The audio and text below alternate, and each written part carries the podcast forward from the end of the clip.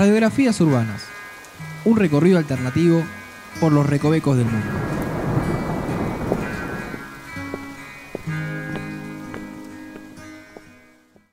Hola a todos, bienvenidos a un nuevo episodio. Es el cuarto ya de Radiografías Urbanas.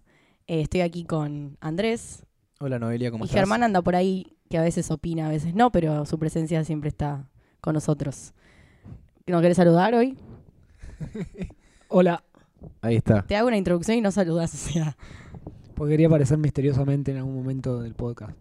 Es como nuestro personaje ah, fantasma. y vos lo arruinaste. Lo Listo. arruiné, ok, está bien. Así Vamos que a. si la gente arruiné. quiere cambiar de canal puede hacerlo en Si este la momento. gente quiere salir de este podcast, que lo están escuchando en marchataca.com.ar barra radiografías urbanas, o también pueden quejarse sobre esto en las redes sociales. así Estamos que, en Twitter y en Facebook como Martes Ataca. Bueno, ahora que ya saben todos los canales de, de quejas posibles o sugerencias o lo que se les cante, vamos a arrancar este nuevo episodio de un barrio que, como yo comentaba antes, cuando estábamos aquí por arrancar este podcast, no era un barrio que tenía en cuenta antes de, de empezar a trabajar por allí. La verdad que nunca se me había ocurrido visitarlo porque, qué sé yo, me quedaba, un- no sé si lejos, porque no, no me queda lejos, pero...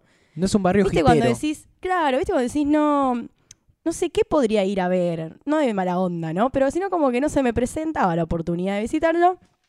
Y ahora que ando trabajando por esa zona, puedo apreciarlo de otro modo, así que es algo interesante. Y este podcast lo vamos a dedicar a un oyente que lo pidió, que creo que se llama Federico, Sí, si Federico bien recuerdo. Ayub, sí. Bueno, así que se lo vamos a dedicar a él, que quería que habláramos de este barrio llamado Saavedra. Vos, Andrés, eh, me contaste que lo has recorrido. Yo en principio pensé que era un barrio cordobés, porque era Saavedra. ¿Dónde sos, colega? Soy Saavedra, colega. Pero no, no sé por qué tiene la doble A, me da mucha gracia. Eh, Por Cornelio.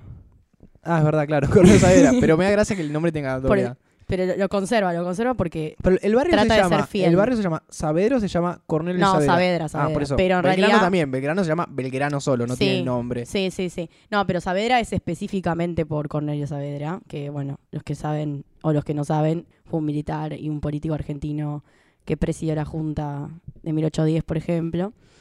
También gestó la Revolución de Mayo, etcétera, etcétera. Busquen sus, su Wikipedia, busquen su Facebook, Cornelio, arroba, no, ese es Twitter. Arroba Cornelio Sa, así, ok. ¿Viste cómo le ponen Saavedra todos OC los- 2015. Saavedra Oc, como le ponen todos. Bueno, el barrio de Saavedra, les cuento una breve introducción de la historia, como hacemos siempre.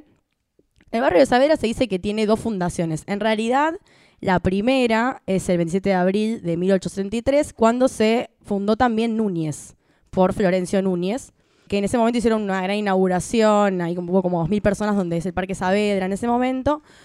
Se tomó como que esa era la fundación de ambos lugares. Pero, Ajá. o sea, en realidad si uno eh, busca en los diarios de los vecinos o cosas así, que hay un montón, porque hay mucha movida barrial en Saavedra, mucha movida de comerciantes. La verdad que ahora yo que estoy trabajando ahí, se juntan muchos en asambleas, por ejemplo, para fomentar la zona. Cuando fueron las inundaciones, que Saavedra fue uno de los lugares que sufrió un montón, también se organizaron mucho. O sea, como que tienen bastante cultura de, de barrio, aunque es un lugar grande.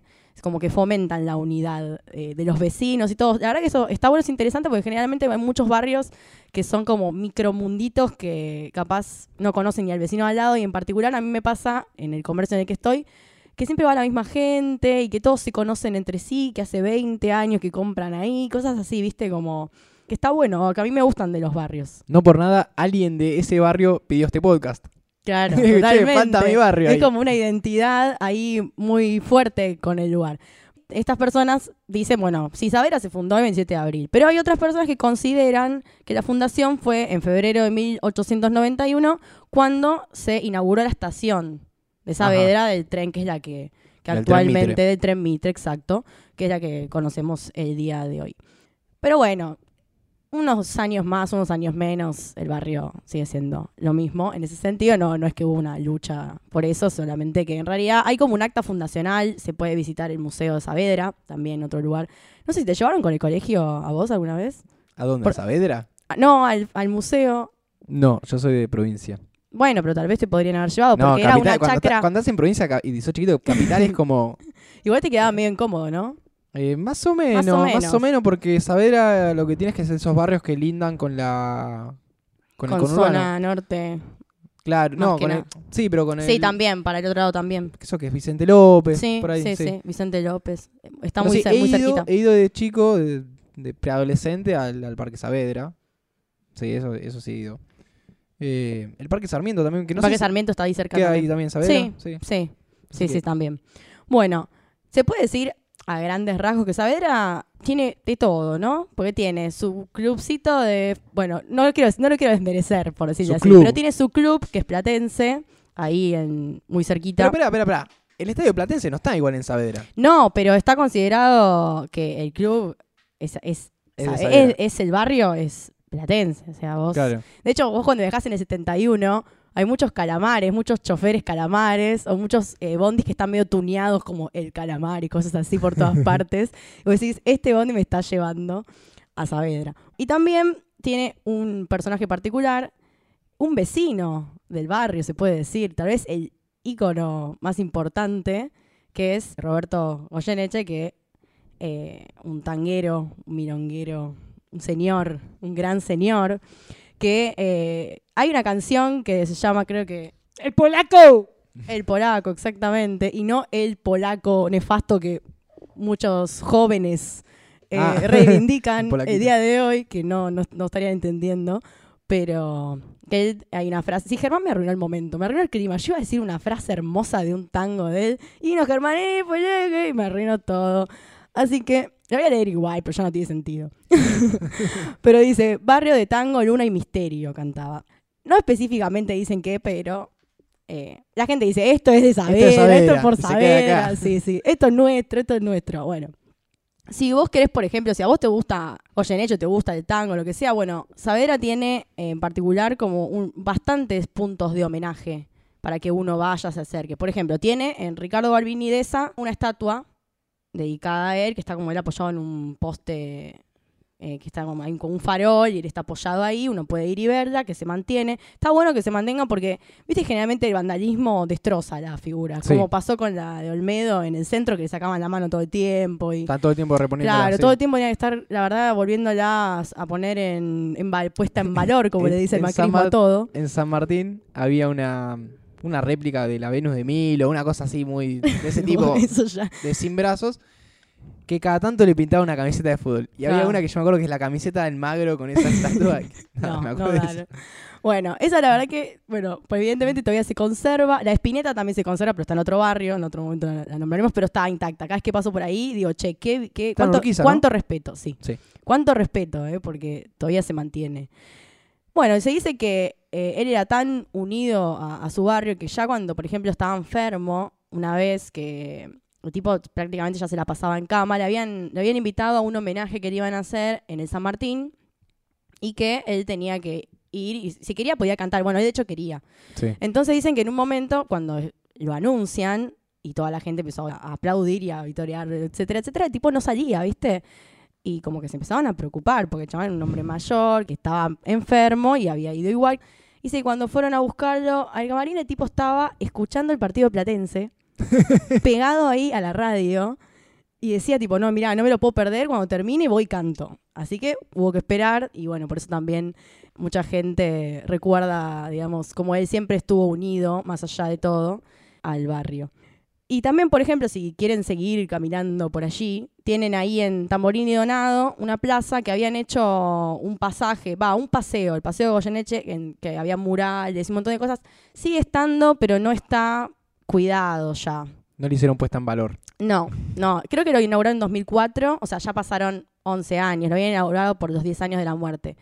O sea, pasó mucho tiempo, medio que quedó, está ahí, pero está todo medio caídito ya. Bueno, ahí igualmente pueden ver que hay una placa y, y bastantes, bastantes cosas. Y también otra cosa que lograron ahí la- los vecinos y, y la gente que lo ha querido y lo ha sabido querer y lo quiere, es que a la avenida del parque le cambiaran el nombre por Goyeneche. Bueno, siempre cuando hay uno de los accesos a, a Saavedra, que es el que va eh, cruzando la General Paz, eh, no me acuerdo si era Triunvirato, no me acuerdo el nombre de la avenida, Sí. O Constituyente, me parece. Sí, Sí, Constituyente que hay un cartel enorme, pero muy grande, que dice algo así como este es el barrio de... Sí, sí, son jinetes". ultra, ultra orgullosos Sí, sí. de, él. Y ese dato lo sabía por ese y lado. él era súper orgulloso también de, de Saavedra, o sea, era una cosa así fanática que tenía por, por su barrio y por el tango. Bueno, de hecho hay un lugar medio emblemático que es como un bar, un va, en realidad como un café, bar, que lo llamaba La Sirenita, Ajá. que lo tuvieron que cerrar, no sé bien qué fue lo que pasó, o sea, me imagino que algo típico de quiebra o algo por el estilo, que bueno, él pasaba mucho tiempo ahí, los vecinos trataron de, de que el gobierno de la ciudad se hiciese cargo, porque era un lugar que era, en realidad había sido una pulpería, así que imagínate que tenía un montón de años, y trataron como que el gobierno de la ciudad lo, lo nombrase como interés cultural o algo por el estilo. Sí, porque si, si lo nombran así me no le pueden bajar parece, nada. claro, me parece que no lo lograron, eh, porque hoy había estado viendo justo algo de eso, pero no llegué a ver si se había resuelto. Tal vez eh, algún oyente luego nos pueda, nos pueda contar el final de esta historia. Pero me acordé porque, bueno, él pasaba mucho tiempo en ese lugar. Y después, hablando de personajes, vamos a pasar a otro personaje que es un mito en Saavedra y es conocido por algunos vecinos, otros lo niegan. Es una, una historia medio rara. Esta historia, más que nada, la rescatan nuestros investigadores privados. No, ojalá fuesen. No, Guillermo Barrantes y Víctor Covielo en uno de sus números de Buenos Aires es leyenda, que son libros que a mí particularmente me encantan, los súper recomiendo a todos. Y bueno, este cuenta justamente de un jugador de Platense que habría sido, de haber llegado a primera porque nunca llegó, una figura que hubiese sido más famosa que Maradona, según dicen las personas que lo han visto jugar. Bueno, ¿cómo surge este nombre? En realidad se dice que en un partido así de San Lorenzo y Argentino Junior, a los 80 más o menos, hubo un jugador en un momento creo que de San Lorenzo que hace un gol como a 50 metros y el árbitro lo va como que lo felicita al tipo y le dice, hiciste la de Pelosi, ¿La de ¿quién es? Tipo, ¿la de quién? Bueno, entonces ahí como que la gente se empezó a preguntar, ¿quién es Pelosi? ¿Quién es Pelosi? Se descubre en este así, en este, en esta, ¿cómo se dice? ¿Cómo se puede? No sé, un recorrido de, de los mitos, que Pelosi era un eh, jugador de las inferiores de Platense que primero había empezado jugando como arquero, hasta que un día se ve que el tipo había habido un, como un corner, la jugada fue una cosa así. Había un corner, el tipo atajaba, ¿no? Logra sacarla y se da un autopase a sí mismo para salir corriendo. Y como todos estaban, en, eh, los jugadores del equipo contrario estaban Atacando. atacando, quedan mal parados, como se le dice, el tipo empieza a avanzar, avanzar y avanzar hasta que queda mano a mano con el arquero y le hace un gol. Ese día dijo, bueno, ya fue arquero, me hago delantero, ya está. Y empezó a jugar de delantero, incluso se cuentan así maniobras, eh, como que, hay, hay testimonios en el libro, por ejemplo, que dicen, un tipo que dice algo como, yo lo vi hacer cinco rabonas, así, cosas así como una atrás de la otra, así como cosas así muy, muy fuertes para el fútbol. Eh, tenía mucha magia, evidentemente. También dicen que hizo la famosa jugada de billar, la carambola, ¿viste? Pero Sí. con un árbitro. O sea, como que tiró, le pegó al árbitro y entró. Él calculó que esa era la forma de hacer el gol y lo logró. Parece, Así. un, parece un personaje de Sacheri. Por cómo lo Sí, sí, describi- sí. describís. Sí, sí, exacto. Qué, qué gran tipo Sacheri, vamos a, a mencionarlo. Pero bueno, lo que, lo que dicen es que, bueno, este tipo en realidad tenía raíces futboleras, como que el padre había sido jugador de, Peñarol, que en realidad en ese momento se llamaba de otra manera, no, me- no me preguntes cómo, no me acuerdo. Así que el tipo se ve que en su sangre tenía ya la magia. Pero no llegó nunca primera porque cuando fallece la madre, el tipo entra en una depresión muy importante y deja el fútbol como por cinco años. Y cuando quiere volver ya no, no lo logra, no, no consigue Ajá. llegar. Entonces, bueno, ahí se empiezan a preguntar, bueno, pero ¿cómo puede ser que una figura tan eh, singular no haya salido ni en los diarios, nadie lo haya visto, nadie sepa mucho sobre él? Porque aunque haya sido de las inferiores, tendría que haber rastros. Como alguien lo tendría que haber estado mirando, como siempre pasa en las inferiores de todos los clubes. Entonces, bueno, mucha gente maliciosa dice que los hinchas de Platense se lo inventaron como para tener a alguien ahí. Como decir, viste, Maradona decía, Maradona, Argentino Junior decía sí porque Maradona, y ellos decían sí porque Pelosi. Era una, discusión así medio bizarra, pero mucha gente todavía lo levanta y lo reivindica como que existió y que jugó ahí. Y bueno, eh, los escritores eh, lo empiezan a vincular con otros casos en la ciudad de Rosario, por ejemplo, que se había dado algo similar con otro jugador, como que el mito va, va mutando y van, se van tomando. Entonces dicen que tal vez algún rosarino vino para acá, vivió en Saavedra y tiró esa A ver si como para acá. a ver si funciona. Evidentemente funcionó y hay mucha gente que hasta el día de hoy se pregunta si Pelosi habrá existido o no. Pero no hay registros, no hay registros claros, no hay nadie que de verdad diga, che, era mi amigo en la primaria, no. Sí, o la familia, alguien. No, no, sé que ya todos murieron. Pero Sospechosamente, no hay, no hay Sí, sí, todo muy extraño. Pero bueno, se lo conoce como el 10 de Saavedra. Le quedó así como eso y nadie sabe si será real o no, pero está, está buena la historia igual. Porque Platense no quería hacer menos. Dijo, che, yo también tengo un jugador estrella. ¿Qué, ¿De qué hablan? Pero pobre, no llegó a debutar. Me hace acordar un poco, nada que ver esto, a la historia de, de Pepe Argento en Racing. No sé, una vez Sí. vieron casados con hijos. Bueno, Sí. era crack y nunca llegó a debutar porque Moni estaba embarazada y... Este, Dios, qué trágico. Pero bueno, más allá de los personajes de ficción, eh, va, no sé si ficción, podemos dar el beneficio de la duda. Podemos decir, pero si existió o no, no sabemos. Tal vez sí. Pero, bueno, otras historias de ficción que ya sí serían ficción de verdad, que forma parte Saavedra, por ejemplo. Hay cuatro que son como las más importantes. Una es La ciudad de un hombre de Barletta, que hay un personaje que da cuenta de cómo era Saavedra antes, que había pocas casas que se llamaban de determinada forma, no sé, esta propiedad se llamaba Las Violetas, esta propiedad se llamaba Villa Enriqueta, eran como chacras, por decirlo de Sí, alguna sí, forma. En, en la costa hay muchos lugares así, o en pueblos Claro. que cada casa tiene un nombre. Exacto, bueno, empieza el tipo como que retrata un poco cómo era la vida en ese momento. Lo que no tengo exactamente, y ahora me, me doy cuenta que no lo tengo, es el año de ese libro, que lo tendría que tener. Pero bueno, no importa. Lo que dice que, por ejemplo, retrataba que había un, un arroyo ahí, que es el que ahora pasa por abajo de García de Río, que está entubado, el Medrano, como ha pasado con muchos arroyos Sí. de esta ciudad. Después está el libro El sueño de los héroes, del 54 de Casares, que también tiene en las calles de Saavedra algunas escenas particulares. Y están los libros de Marechal, que es Megafón de la Guerra del 70, y uno de los más conocidos de él, que es Adán Buenos Aires, que no sé si alguno de ustedes lo leyó. No, yo no.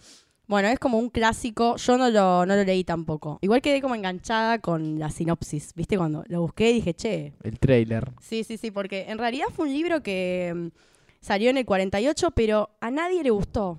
Solo a Cortázar. Ah. La única crítica favorable que tuvo en esa época fue la de él.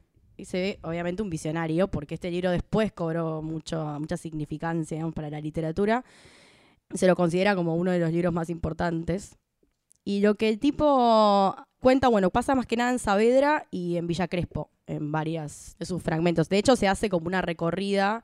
Hay un día que se le llama el Día de Adán Buenos Aires, en donde eh, la Fundación de Leopoldo Marechal y el, barrio de Saavedra hacen como una reunión con los vecinos, en donde uno puede ir y recorrer los puntos en los que los personajes estuvieron. El libro es un libro raro porque son como siete, siete libritos dentro del libro, se podría decir. Los primeros cinco cuentan la historia de Adán Buenos Aires, que en un principio, se- apenas vos lo empezás a leer, te dice que él está muerto. Entonces te cuenta los tres días previos antes de morir de él, como en tercera persona. Después los otros capítulos que siguen serían, el, creo que el 5 o el del 5 al 7. Como que él cuenta su vida y después cuenta cómo es la vida de él en el infierno. Una cosa medio rara, medio innovadora tal vez para la época eh, en la que había, que había sido escrito, por eso también se toma mucho como referencia. Sí, me, hay que ver bien cómo será, pero quedé bastante enganchada con ver qué onda. Y algo interesante que tiene que los personajes son todos amigos de él, que no eran amiguitos de él. Un- por ejemplo, uno era, no sé, Ortiz, otro era Borges. Ah, todos mirá. tienen seudónimos en el libro. Sí. Pero uno se va dando cuenta por determinadas pistas que él va dando quiénes son esos amigos que él está retratando. De hecho, Adán Buenos Aires es él. Ah, Y esto se sabe porque cuando él viajaba al interior con su familia, le decían Buenos Aires a él, en la familia, como sus primos, sus, sus otros familiares se referían a él como Buenos Aires, entonces él se autoapodó de esa forma y en el libro también se, se llama así. Bueno, ahora ya pasó la recorrida, pero si a uno le interesa, el año que viene se vuelve a hacer y puede ir a... ¿cuándo, en qué época es? En abril se hizo. Ah, listo. Así que falta un montón, pero si uno quiere ir y hacerla, puede. En Villa Crespo es más corta. En Savera, como hay muchos más lugares para recorrer, uno puede ir en la bici, con el auto, ir, los van Bueno, llevando. Se puede, debe poder hacer uno, uno solo, buscar esos puntos y... Sí, también, también. Pasa que cuando lo haces con la fundación, que lo hace la familia de, de Marechal, eh, debe ser algo un poco más rico. Más enriquecedor. Claro, te deben contar muchas cosas más de trasfondo que tal vez. eh, me, va, imagino yo, eh, al menos de lo que yo Y debería ser así. debería. Ah, Capaz te leen partes, viste, cosas así. Que la verdad que, que está bastante, bastante bueno. Y después, ya que seguimos en la línea de los personajes, tenemos otro personaje más que es muy particular. Pero quiero decir, antes que nada, bueno, primero que nada, no se sabe de dónde surge este personaje, solo se sabe que un día apareció en la calle Kramer y Jaramillo Ajá. en una cajita con una hermanita. ¿Y qué era? No era un bebé, Que era un cachorrito. eran unos perritos. Oh. Sí, aparecieron eh, unos perritos en una cajita de cartón en la intersección de esa avenida y la gente como que empezó a ayudarlos. Te digo que te voy a decir algo, Saavedra es un barrio muy perrero mal. En realidad mascotero, vamos a decir, porque también gatos. Hay un montón de rescatistas, hay un montón de gente, eh, hay Facebook poner organizados de mascotas de Parque Saavedra que ubican gatos, que castran gatos, que esto, que el otro, perros. Posta que la verdad que hacen un, un laburo re importante porque está bien, más allá de, de que los gatitos uno diga, che, pero ¿por qué los castrás? Hay superpoblación y es como que está bueno que lo estén tratando sí, de limitar lo- un poco. Las mascotas, lo ideal es castrarlas. Claro, lo que pasa es que más que nada, pues esos gatos están en la calle, ¿viste? Después es como que no, nadie tiene un control, se vuelven a embarazar y así es como una cosa constante que, que no termina nunca. Pero bueno, quitando eso de lado, volviendo al perrito particular, lo bautizaron como Kramer, por la calle. Por la calle. Exactamente. Dicen que dos vecinos que llamaban Alejandra y Roque lo quisieron adoptar, pero el perrito no le gustaba estar en una casa. Entonces todo lo que, todas la- las puertas, todo el chaboncito quería romper todo para salir a la calle porque él consideraba que ese era su lugar. Así que bueno, lo liberaron, por decirlo de alguna manera, porque en realidad ellos lo, lo querían tener para cuidarlo. Y el perrito se transformó en una mascota del barrio. Entonces todo el mundo lo alimentaba, él paseaba por ahí y por allá. Dicen que acompañaba a los vecinos a todos lados. Como que ponele vos te lo encontrabas y Kramer iba con vos, te acompañaba. Dicen que también se subía al bondi con vos y viajaba. De hecho, eh, él tenía una veterinaria de cabecera. o sea, la veterinaria lo había como... Esponsoreado. ah, claro. En realidad como que lo atendía ya, el perrito, viste, lo llevaba cada tanto y lo atendía. Llamaba Judith, la, la veterinaria. Y dicen que una vez, por ejemplo, lo- la acompañó, se, se tomó el bondi con ella y la acompañó a un banco en Belgrano. Cuentan que, por ejemplo, obviamente el perro entra al banco con ella, se queda haciendo la fila ahí con ella al lado, y que con seguridad lo ve, lo quiere fletar, obvio, pues todo bien, pero saca el Pero perro. no.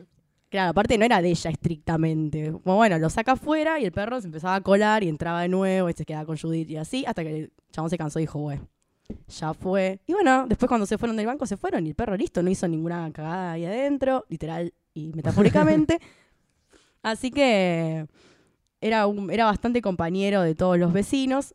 Una señora lo describe como una versión del perro Fernando, que el perro Fernando era un perrito chaqueño que también tenía esta característica de ser... eh, un perro- Me encanta porque las personas empiezan a comparar todo con otros fenómenos. ¿Pero qué es Germán se está riendo ¿Qué es acá. el perro Fernando? No es para reírse. ¿Quién es el perro Fernando?